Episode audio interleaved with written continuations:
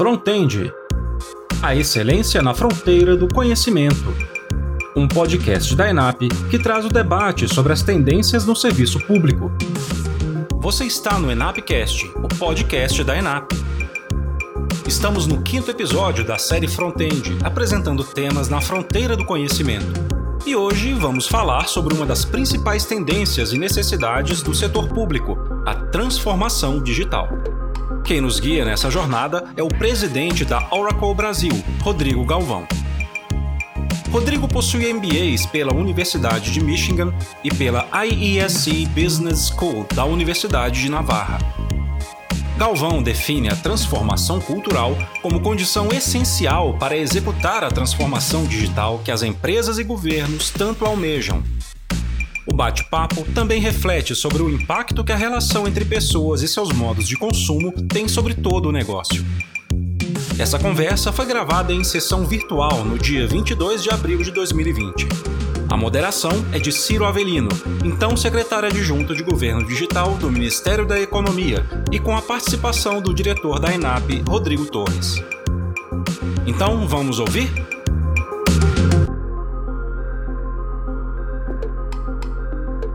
Bom, primeiro, bom dia. Bom dia a todos. Obrigado, Ciro, Rodrigo, todo o time aí da ENAP.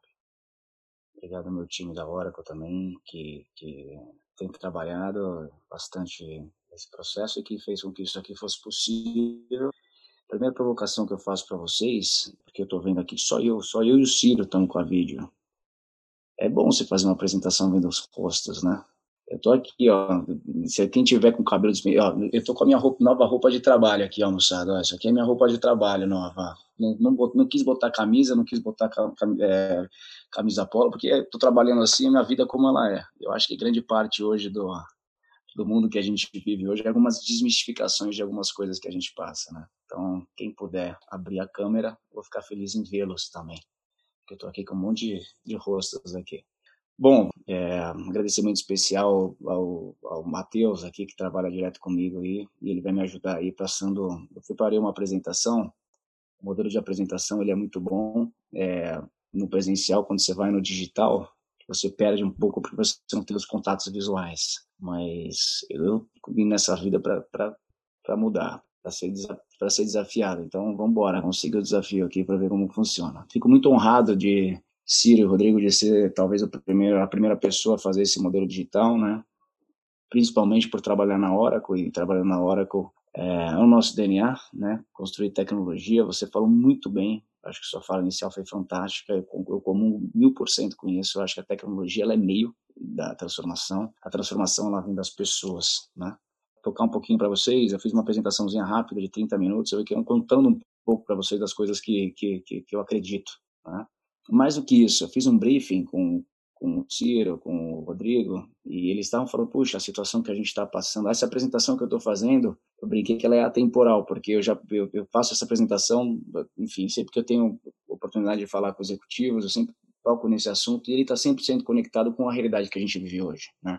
Porque no fim das contas são as pessoas que hoje é uma transformação cultural de mentes, né, a forma que a gente tem feito. Então ela se conectou com o momento agora. Espero que vocês gostem aqui de, de algumas de algumas histórias que eu vou contar. Vamos lá, seguindo, eu vou para a primeira, eu vou para o primeiro slide, Mateuzinho.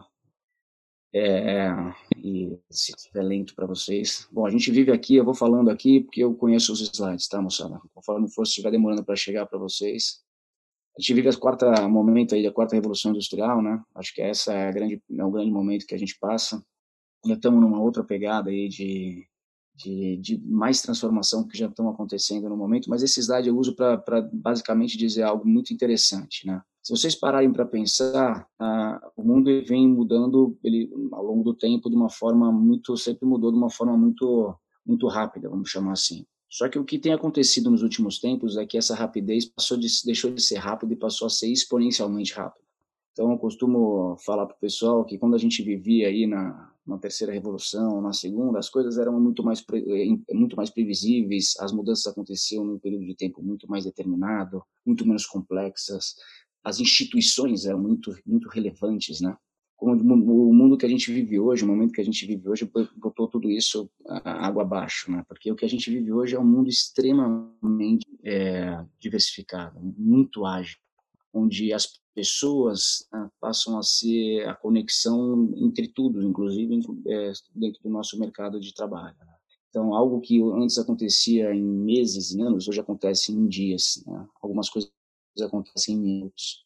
E tudo isso, obviamente, que tem um componente muito forte, que é a própria tecnologia. Então, a tecnologia ela foi um grande habilitador de muita coisa. E vamos olhar pelo lado positivo, né? Porque sempre que a gente fala sobre esse assunto, pode falar, puxa, mas a tecnologia talvez tenha acelerado muita coisa, que de doenças mais rápidas, ela ajuda a gente a ter um melhor serviço para a população, ela ajuda a gente ter uma série de situações que talvez fossem pensadas na velocidade, numa velocidade de curto prazo há 10 anos atrás. Eu estou falando há 5 anos atrás, talvez. Né? Então, esse primeiro slide é muito mais para contextualizar o momento que a gente está vivendo, e é um momento que, na minha visão, é algo extremamente importante, relevante, e eu fico muito otimista com, com tudo isso. Né? Matheus, se puder para o próximo slide, por favor. Bom, a transformação que a gente está passando, ela tem vários contextos, eu antes eu dividia em quatro grandes contextos. Com esses últimos acontecimentos, eu incluí um, um quinto novo contexto. Então, ou seja, o mundo está em transformação. A tecnologia hoje realmente ela habilitou tudo isso, como eu falei. O consumo mudou de forma exponencial. Ninguém mais consome da maneira que a gente fazia antes.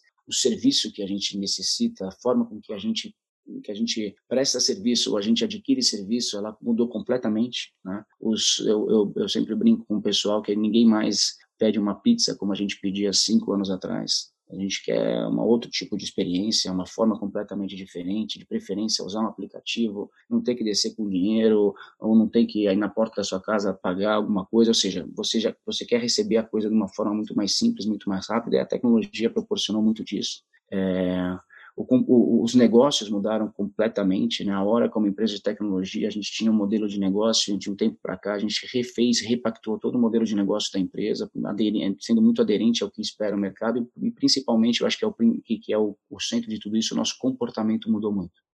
É, a gente já não aceita mais as coisas que a gente aceitava antes. Esse era o diagnóstico de talvez um mês atrás depois de tudo isso que a gente passou, eu, eu incluí um quinto elemento aqui que na nossa vida demonstrou uma grande mudança, né? Que é a conexão. A conexão mudou muito. Eu tenho vivido hoje, gente, eu não sei vocês, mas tudo isso que a gente tem passado tem demonstrado que o digital ele pode ser muito mais humano do que o próprio do que o próprio presencial.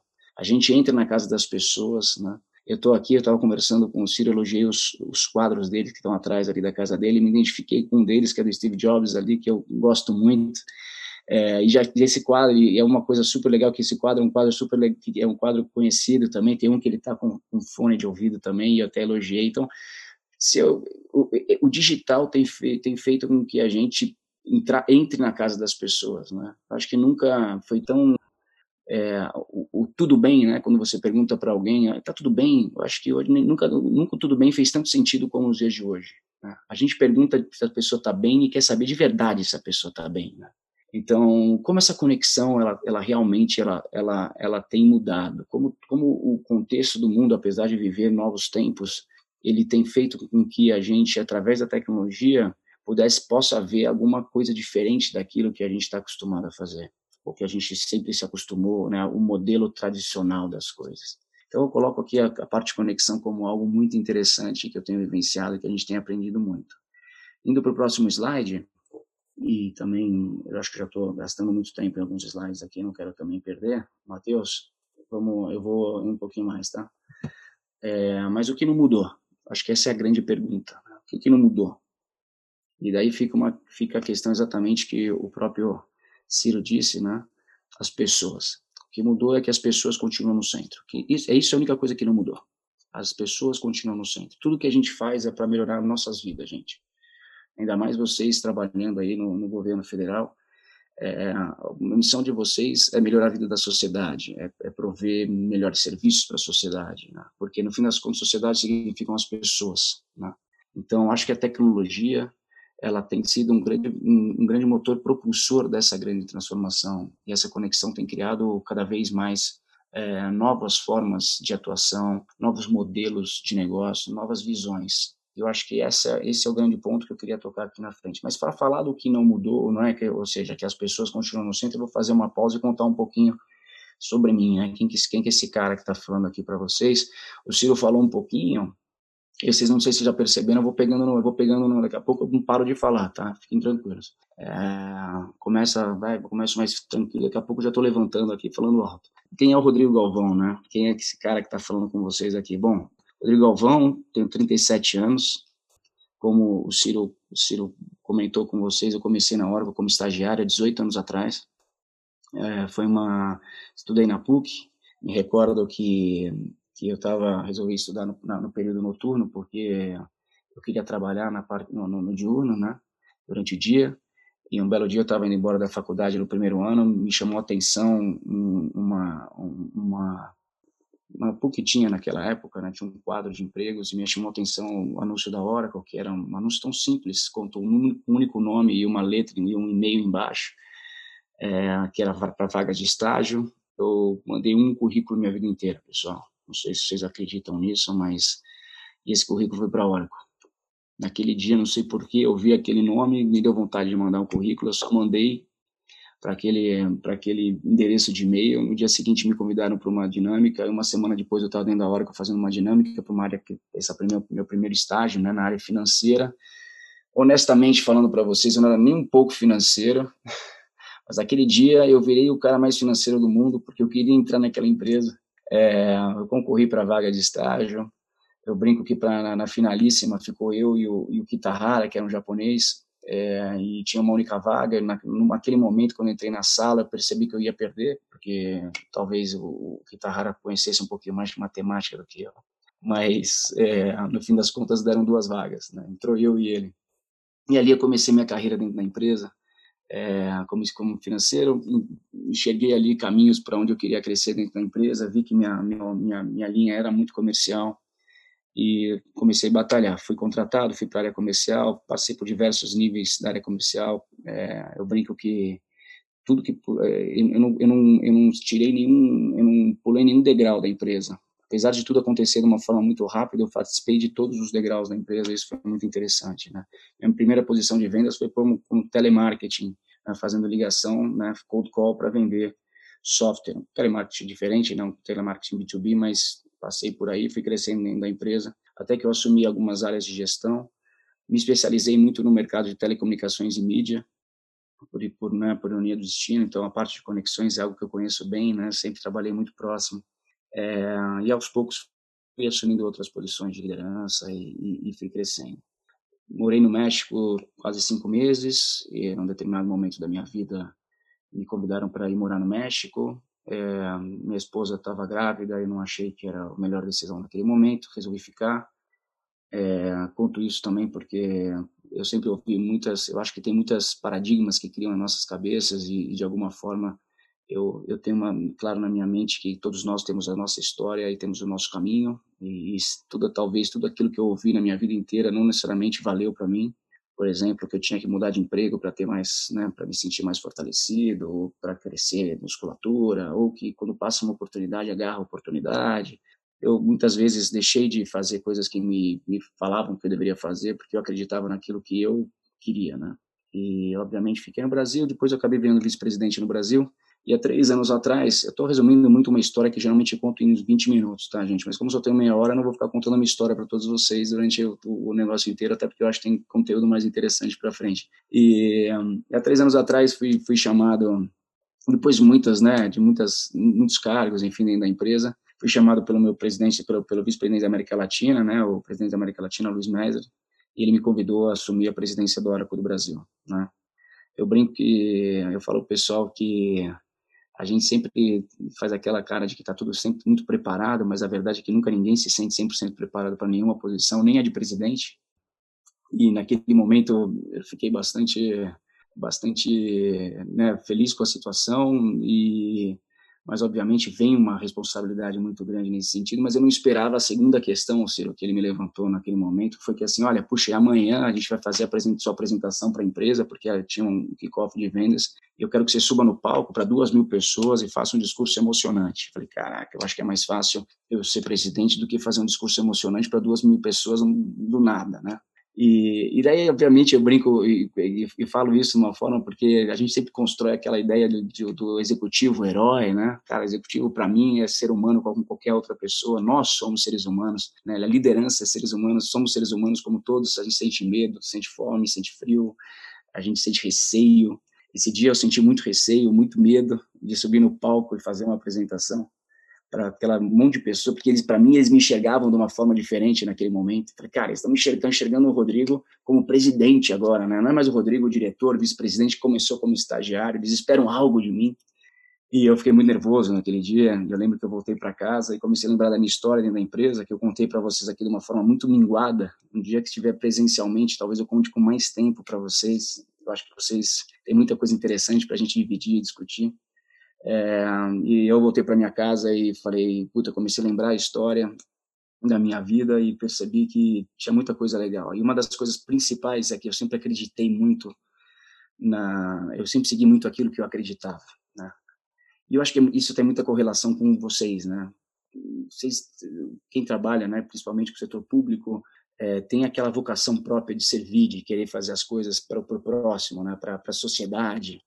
E, e eu acreditava muito naquilo, era uma escolha que eu tinha feito para minha vida, de seguir dentro de uma empresa. nunca sonhei ser presidente da Oracle, mas as coisas aconteceram.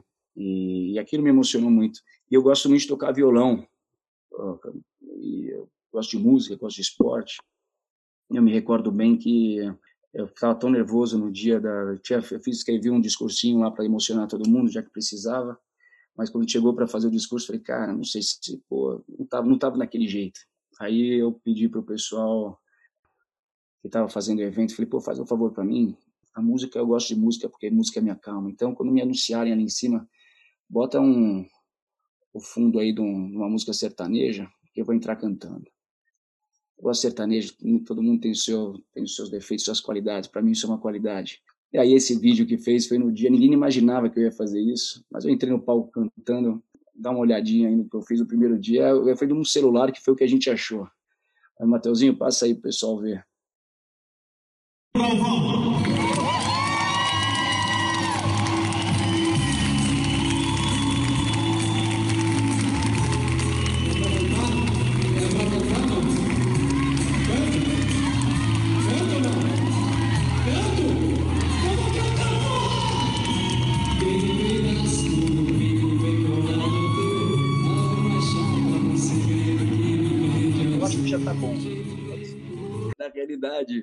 Esse, esse foi uma forma que eu encontrei ali de me conectar com aquele momento. Eu falei, pô, eu vou subir, vou perguntar se o pessoal quer que eu cante. Se eles falarem que canta, eu canto. Se falarem que não canta, eu canto do mesmo jeito, porque era a única forma que eu podia conseguir me acalmar na, naquele momento, olhando para 1.500 pessoas, quase 2 mil, 2 mil pessoas na, lá embaixo.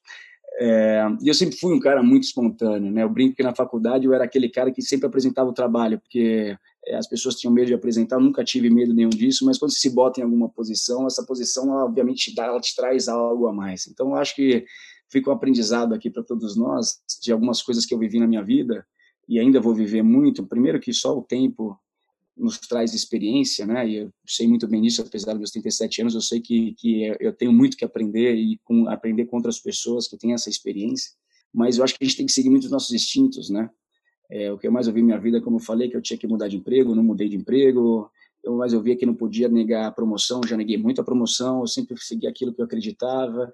E eu acho que também a gente tem que subir um pouco aquele negócio de que pô, somos heróis, eu acho que não somos invencíveis, muito pelo contrário, acho que a gente pode, a gente pode ser aquilo que a gente é e aprendendo com o tempo. Três anos depois, a gente já fez uma banda e daí nessa última festa de final de ano, Ciro, esse foi lá num, num, evento e eu lá junto com a banda chamada The Redwoods.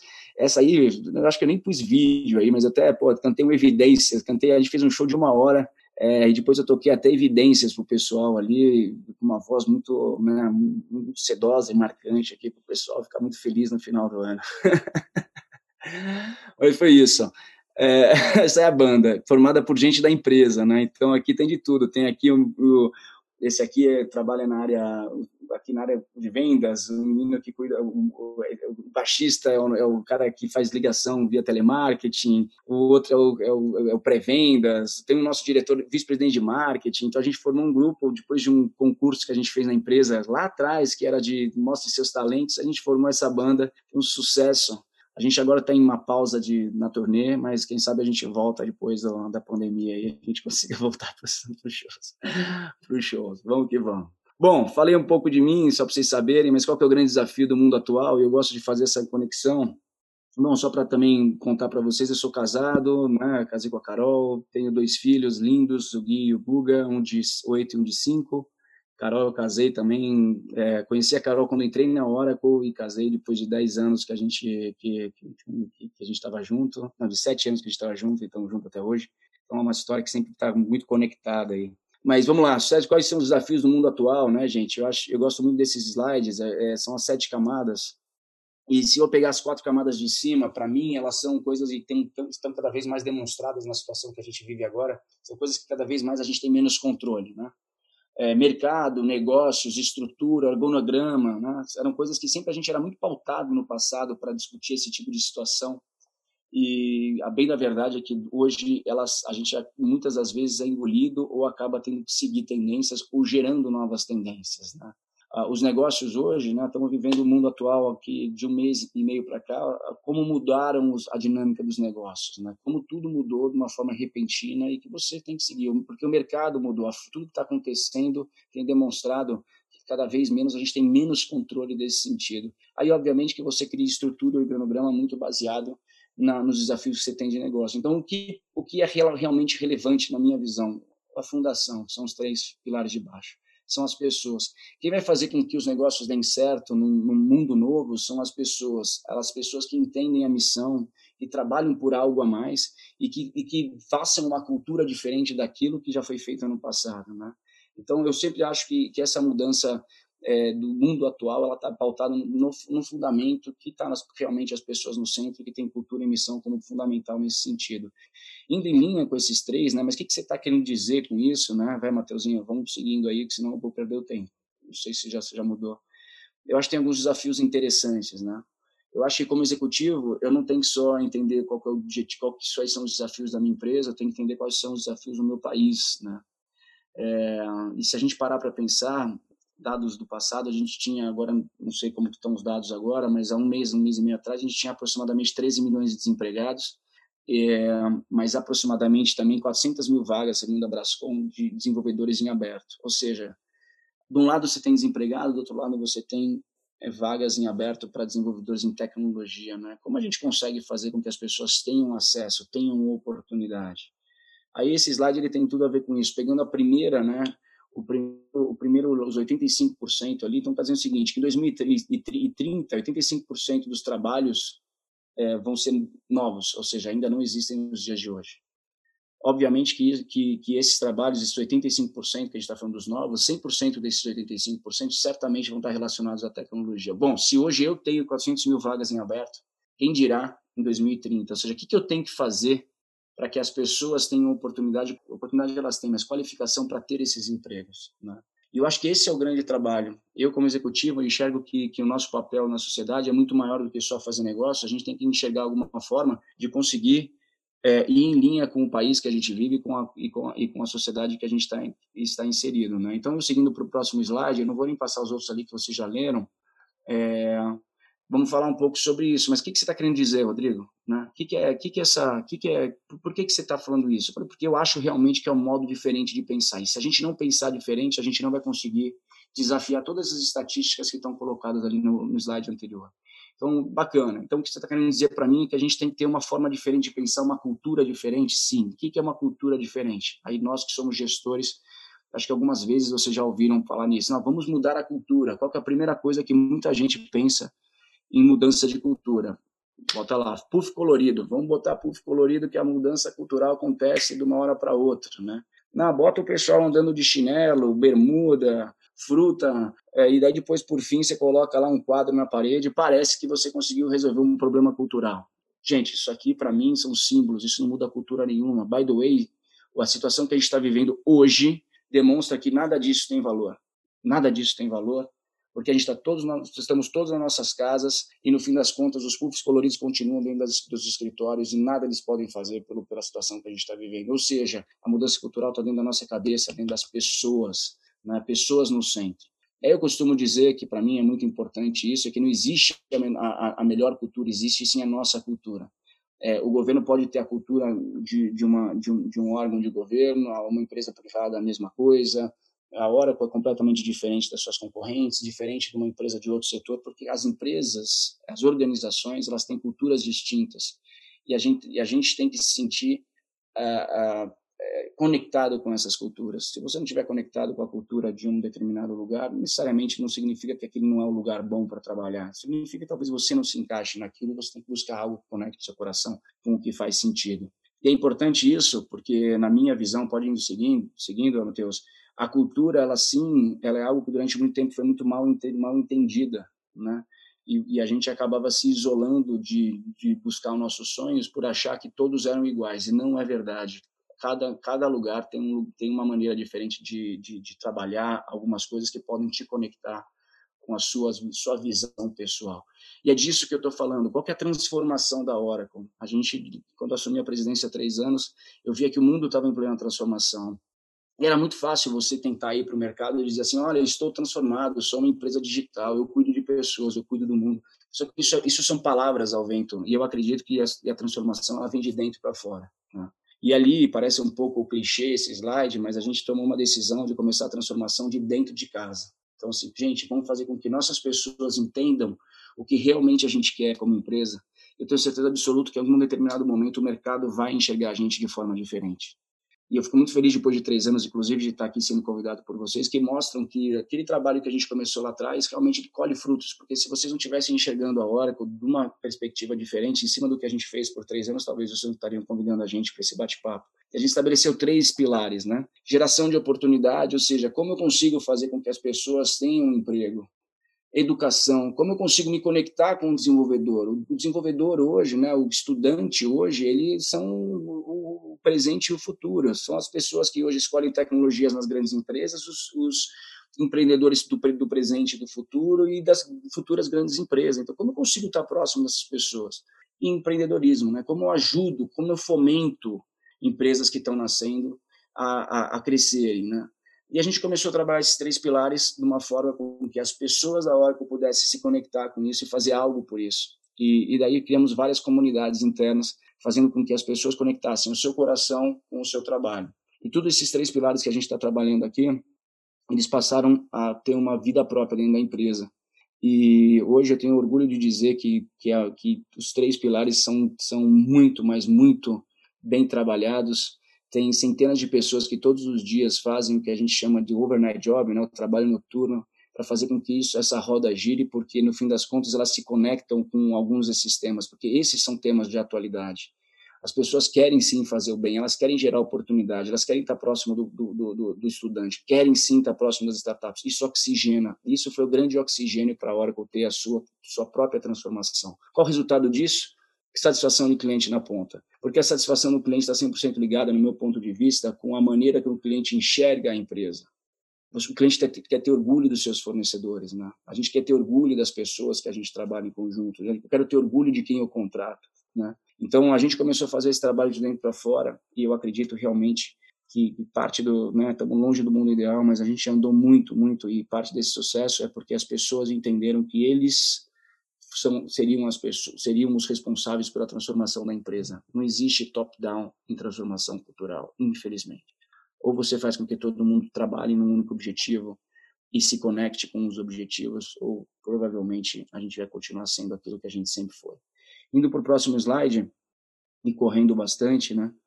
É, a gente começou a discutir, trazendo alguns projetos. Legal, você está me contando esse monte de coisa, mas dá exemplos práticos, né? Então, vamos embora. É, isso foi uma coisa que aconteceu em linha com nossa transformação. Vai lá, Matheusinho, dá um enter aí. É, Para vocês, isso aqui pode ser só uma, uma, uma máquina de snack, né? Mas é interessante, essa é uma história que, que aconteceu na Oracle. É, há um ano e meio atrás, isso são máquinas de snack, a hora que ela oferece snack para os funcionários, né, cada um pode ir lá pegando três a cinco por dia, né, como benefício. Um belo dia, um ano e meio atrás, quase dois anos, estava quase um ano no, no, no, na presidência da hora, com um ano e meio, eu saí de férias, quando eu voltei estava um caos na empresa, porque as máquinas tinham parado de funcionar, assim. A máquina parou de funcionar e virou um caos. E quando eu fui entender, perguntar o porquê, é que disseram que dentro da máquina, é, eu falei, poxa, mas pela comida? Bom, não, é porque dentro da máquina tem água, e as pessoas gostam de pegar água em garrafinha para tomar nas mesas. E esse dia foi muito interessante, porque foi o game changer, né? Porque eu, eu perguntei, puxa, interessante, eu olhei para trás, todos os lugares têm uma máquina, um filtro, aqueles que todo mundo deve ter em casa, e pode pegar o copo e botar, né? E eu achei interessante porque eu olhei para trás e falei, poxa, mas tem filtro. Não, não, estou dizendo que aquela água lá tem, go tem gosto. Aí eu falei, puxa vida, aquela água tem gosto. É a mesma água que eu tomo em casa minha vida inteira, nunca vi gosto nenhum, mas tudo bem. Puxa, Rodrigo, mas você está tra trabalhando transformação cultural. Na hora de fazer transformação cultural, querer que as pessoas se conectem, vocês fazem tudo. Agora, na hora de dar água para as pessoas que não têm gosto, pô, agora você vai negar. A verdade é o seguinte: a máquina ela era gerenciada por uma empresa e essa empresa teve problemas financeiros e acabou tendo que fechar as portas. E a gente não conseguia mudar o fornecedor de uma hora para outra, que tinha que fazer um processo licitatório de fazer concorrência, obviamente, para saber quem seria. Então demoraria um mês. Com esse argumento, eu falei assim: faz o seguinte, compra, por favor, máquinas, coloca em todos os andares aí, fala para o pessoal, né, maneirar, põe uns biscoitinhos para cada um, pede para falar, explica que não é supermercado, que a gente está vivendo né, em, em condomínio e para todo mundo se sentir bem. Três dias depois, por incrível que pareça, a gente recebe e-mail no RH agradecendo pelas águas, e mas dizendo que tinha um problema, a gente tinha esquecido da água com gás. Esse dia foi muito interessante para mim, porque era água com gás e essa foi a cara que eu fiz. Esse dia foi muito interessante para mim, porque foi uma mudança total na minha, no meu modo de pensar, porque se vocês recordarem aqueles pilares que eu falei lá atrás, eles nos aproximaram de uma porrada de iniciativas, ou seja, que nos conectou com muita coisa do mundo atual. Né? A gente recebe dentro da Oracle hoje é, estudantes, meninos e meninas de ETEX, FATEX, de escolas públicas. A gente tem projetos que a gente tem tra trazido gente de periferia para dentro da empresa para conhecer, para empoderar as pessoas, para que as pessoas possam ter realidades distintas, porque a gente acredita que esses são é o futuro do país. E a, a meninada está dentro da hora, que ela olha para a gente e fala assim: pelo amor de Deus, me dá uma oportunidade aqui dentro. Em contrapartida, a gente tem pessoas dentro da empresa reclamando da água com gás. É, tem alguma coisa errada não é possível que, que seja assim. Isso, com esse, fui dormir com isso na cabeça. É, voltei para dentro da Oracle depois de uns dois dias, tinha uma reunião executiva, conversei com o pessoal, falei, puxa, eu queria mudar, a gente queria mudar a forma que a gente contrata as pessoas. Aí me perguntaram como, eu falei, eu quero contratar as pessoas por valores, não mais por faculdade. Porque só assim a gente consegue promover igualdade. Porque não é possível que dentro das universidades que talvez a maioria da população brasileira não consegue chegar, ou seja, consegue chegar nas universidades que talvez não sejam as que são consideradas top de linha, não é possível que ali a gente não tenha pessoas de talento e que vão fazer essa cultura que a gente acredite. E daí eu chamei, obviamente não conseguia fazer isso sozinho, eu chamei cinco ex-estagiários da Oracle, falei qual era a ideia e eles voltaram com um programa novo para a gente de contratação de estagiários, no qual eles denominaram Geno, geração Oracle, que consiste na seguinte coisa: consiste na contratação às cegas. Então a gente está usando tecnologia de um parceiro, pilar de empreendedorismo, que tem um software que roda em Oracle, no qual faz seleções às cegas, ou seja, você não vê o rosto da pessoa, você não sabe se é homem, você não sabe se é mulher, você não sabe qual é o sotaque da pessoa, ou seja, você não tem viés nenhum de gênero, de raça, de sotaque, de, de né, enfim, de cor de pele, não tem absolutamente nada. E ali você a única coisa que você quer saber é, é quais são os valores das pessoas, se aqueles valores se conectam com aquilo que você acredita. E a gente começou esse projeto para contratar nova turma de estagiários da Oracle através disso. Eles entram através dessa plataforma, depois a gente só vê o rosto deles quando a gente dá aprovado. Os aprovados foram para uma dinâmica de grupo e, e, e, daí depois a gente acabou escolhendo os 15. Eu fiz um vídeo, que foi o vídeo que, que, que, que começou esse processo, que está logo em seguida, por favor. Bom, empresa que eu gostaria de trabalhar é muito simples. Uma empresa na qual o currículo não fosse um fator determinante para dizer aquilo que eu sou, as minhas habilidades, as minhas capacidades. Na qual a aparência não fosse algo que revelaria a minha, o meu potencial, a minha performance. Uma empresa que valorize sim aquilo que eu sou, aquilo que eu vivi. Uma empresa na qual entenda que o profissional do futuro está conectado com a transformação, com a habilidade de mudança. Na qual essa empresa também possa promover a diversidade e gerar principalmente a oportunidade, que é isso que a gente precisa. Bom, prazer, meu nome é Rodrigo Galvão, sou presidente da Oracle do Brasil e justamente por acreditar em tudo isso que eu falei, eu tenho a honra e orgulho de apresentar o nosso novo projeto de contratação de estudantes. Estudantes de qualquer idade, de qualquer faculdade, de qualquer curso. Se você se identificou com o que eu acabei de falar e tem brilho nos olhos para vir trabalhar na Oracle, inscreva-se. A gente está esperando por você. GNO, geração Oracle. Talvez algum dia algum de vocês esteja sentado aqui na minha cadeira. Porque no fim das contas o que a gente precisa é ter oportunidades. E é isso que a gente está buscando, oportunidades e gerar um profissional do futuro. Inscrevam-se, as notícias vão continuar aqui nas redes sociais e a gente se vê por aí. Um forte abraço. Geração Oracle, voa Oracle Brasil. Até mais. Gente, depois disso, desse vídeo, 7 mil estudantes se inscreveram para 15 vagas.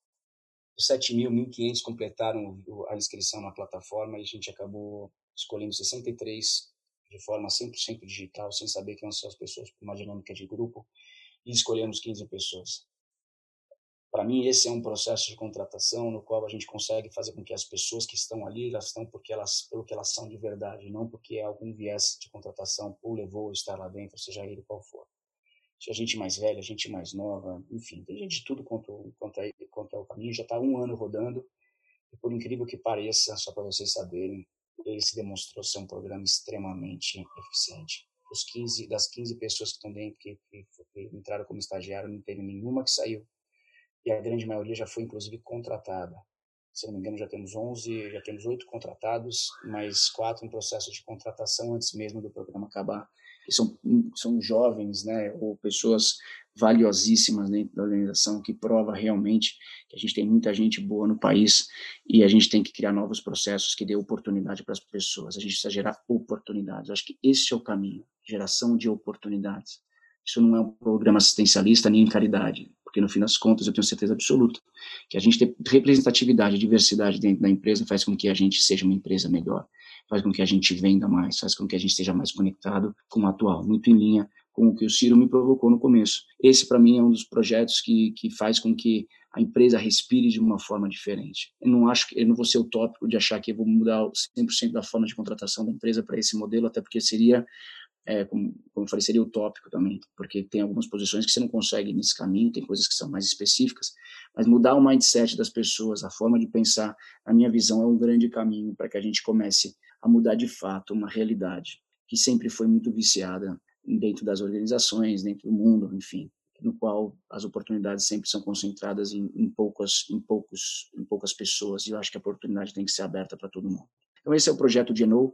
É, muito feliz. Depois eu acho que tem um slide que a gente mostra o rostinho das, das pessoas que entraram, mas acho que não. Enfim, indo mais para o fim do, da apresentação, e eu sempre digo, pergunto quem acha que criança tem brilho no olhar, eu tenho certeza absoluta, e todo mundo levanta a mão, quando a gente pergunta quem acha que o adulto tem brilho no olhar, a gente já acha que nem mais tantas pessoas levantam a mão, eu acho que é um pouco esse o resultado.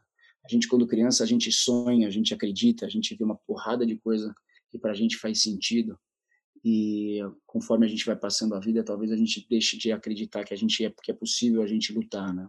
E, e acho que é um pouco esse brilho no olhar que eu tento dizer para o pessoal da empresa. Gente, que tem brilho no olhar, acreditem, nós podemos fazer diferente. É, não é o presidente da Oracle que cria os projetos. Esses projetos que hoje a gente faz dentro da empresa, eles, são, eles nascem da base. E eles são capazes de fazer a mudança de vida de muita gente. O projeto que eu vou apresentar em, em, na sequência é um projeto que literalmente nasceu com as pessoas da base e que, que, que quiseram, de alguma forma, criar impacto. Então, rapidamente falando, Matheus, vai para o próximo. A gente tem um projeto chamado One. O pessoal da empresa da, da Oracle reparou é, que era muito importante a gente estar tá conectado, gerar oportunidade para as pessoas e apresentaram um, uma, um processo, um projeto no qual a gente se comprometia com, com 3 mil, com a preparação, com a certificação de 3 mil pessoas, né, seja eles estudantes, enfim, seja quem, quem ou que já é formado, em certificação de soluções Oracle porque a nossa ideia era com que a gente, através da, da Oracle, a gente pudesse formar profissionais e devolver para o mercado para os nossos clientes. Né? E vieram com um projeto super legal, né, com, com esse lance do brilho no olhar, no qual o pessoal da base começou a trabalhar em cima disso. E hoje a gente está rodando o projeto One, Oracle Next Education, que nada mais é do que horas que a gente são é, é uma plataforma digital na qual a gente tem formado pessoas né, 100% é, digital, né, muito em linha com o que a gente está vivendo nos dias de hoje. Ali, se eu não me engano, são 500 horas de conteúdo, muito de tecnologia, mas também de empreendedorismo, empreendedorismo social, né, para que você possa se preparar, para você acreditar né, em, toda, em toda essa questão. A gente fez parcerias com, com algumas, algumas empresas do mercado, então, por exemplo, nossos clientes, como a, como a Croton, né, que agora a Cogna, disponibiliza é, os laboratórios de, de, informática da universidade para os estudantes poderem fazer lá. Tem, tem, estudantes que não têm internet tão boa dentro de casa, ou computadores que possam fazer o curso, então pode fazer dentro das faculdades em Anguera. E os nossos clientes que já absorvem, então tem grandes clientes que já têm aí comprometido a contratação de pessoas que são que estão se formando dentro desse projeto. O mais legal de tudo isso é que ele está sendo tocado da base, né? obviamente que eu apoio, incentivo, gente acaba investindo, mas quem toca esse programa são pessoas da Oracle que não necessariamente são gestores ou responsáveis por isso. Então, todos os programas que a gente tem feito hoje dentro da empresa, há comunidades que tocam programas, porque é isso que eu acredito que é o novo. Eu acho que esse é o modelo digital, esse é o modelo do presente. Nem todo mundo quer ser gestor, nem todo mundo quer estar numa cadeira, as pessoas só querem ter a oportunidade de fazer a diferença. Então, esse é um outro programa, ele dura seis meses, tem sido um sucesso enorme. É, no começo a gente colocou uma taxa pequena mensal para não haver evasão, a gente estudou muito sobre isso, um valor muito pequeno, simbólico, se não me engano são 15 reais por mês, mas muito mais para que haja o comprometimento né, de, envolvimento. Agora, com essa crise é, que a gente está vivendo da pandemia, a gente até é, já está abrindo as vagas para que não tenha que algumas está pegando algumas delas para que não tenha que haver esse investimento. A gente está trabalhando em cima disso, né? Justamente para que as pessoas possam estar preparadas e formar. 3 mil é pouco, poxa, parece pouco, mas se todo mundo fizesse 3 mil, 4 mil, 5 mil, 10 mil, acho que o impacto seria gigantesco dentro da sociedade. O nosso compromisso é, em, em dois anos, 30 mil pessoas certificadas, né? Que a gente não quer fazer aqui um curso de internet para a pessoa olhar no YouTube e achar, não, aqui é a gente quer fazer o ciclo completo de colocar a pessoa na esteira e devolver ela para o mercado, de preferência em clientes que a gente tem relação.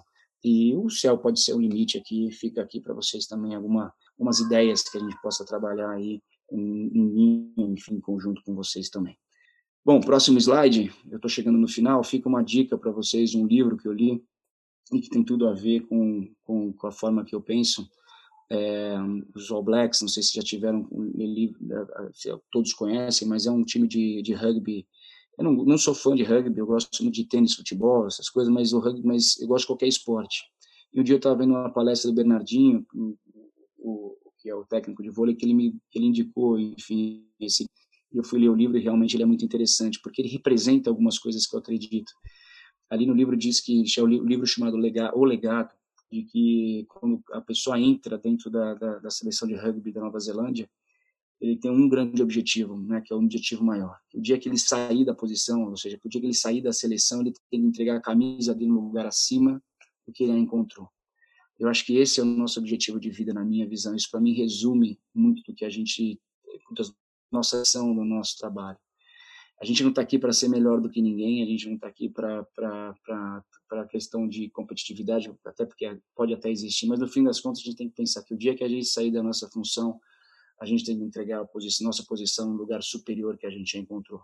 Porque o que eu espero é que alguém, quando entrar no meu lugar, ou quando entrar no lugar de todos nós aqui, possa também superar a gente, porque só assim a gente consegue subir, só assim a gente consegue andar para frente. E eu acho que isso resume muito a questão do legado, né?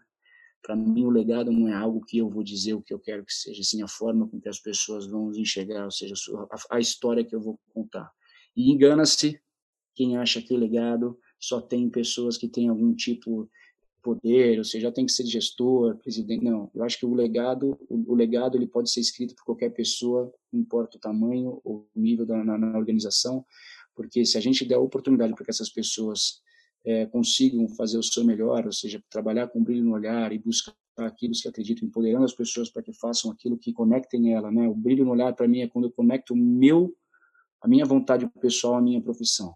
Se a gente conseguir fazer, eu acho que o grande papel do líder é fazer com que todas as pessoas as nossas organizações possam ter esse brilho no olhar. Para mim, finalizando, este é o novo mundo digital. É algo que você não necessariamente tem 100% de controle, é algo que você tem que acreditar, que você tem que dar poder, que você tem que empoderar, e muito mais do que isso, tem que fazer com que as pessoas participem. Uma hora para outra, todos nós resolvemos e estamos trabalhando de casa e a gente percebeu que sim, dá para ser um profissional é, muito dedicado dentro das nossas próprias casas. Sim, a gente pode ser produtivo dentro das nossas próprias casas. Então, vamos tirar os pensamentos do, como, como o Ciro falou, do século XX, né? E vamos passar a ter ações 100% conectadas com o momento que a gente vive hoje. Então, não adianta a gente pensar novo com velhos hábitos.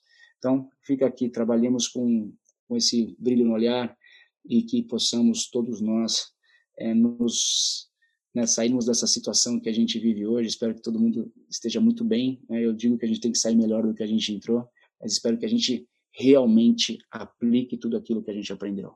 Porque se a gente conseguir fazer isso, certamente seremos uma sociedade e pessoas muito melhores.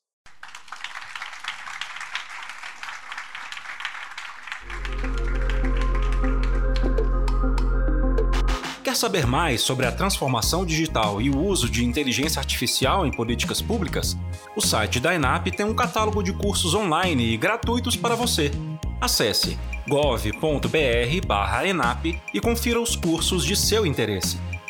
Confira também todo o conteúdo do Frontend em nosso canal do YouTube. E lembre-se, assine agora mesmo o nosso podcast para receber os próximos episódios. Até mais!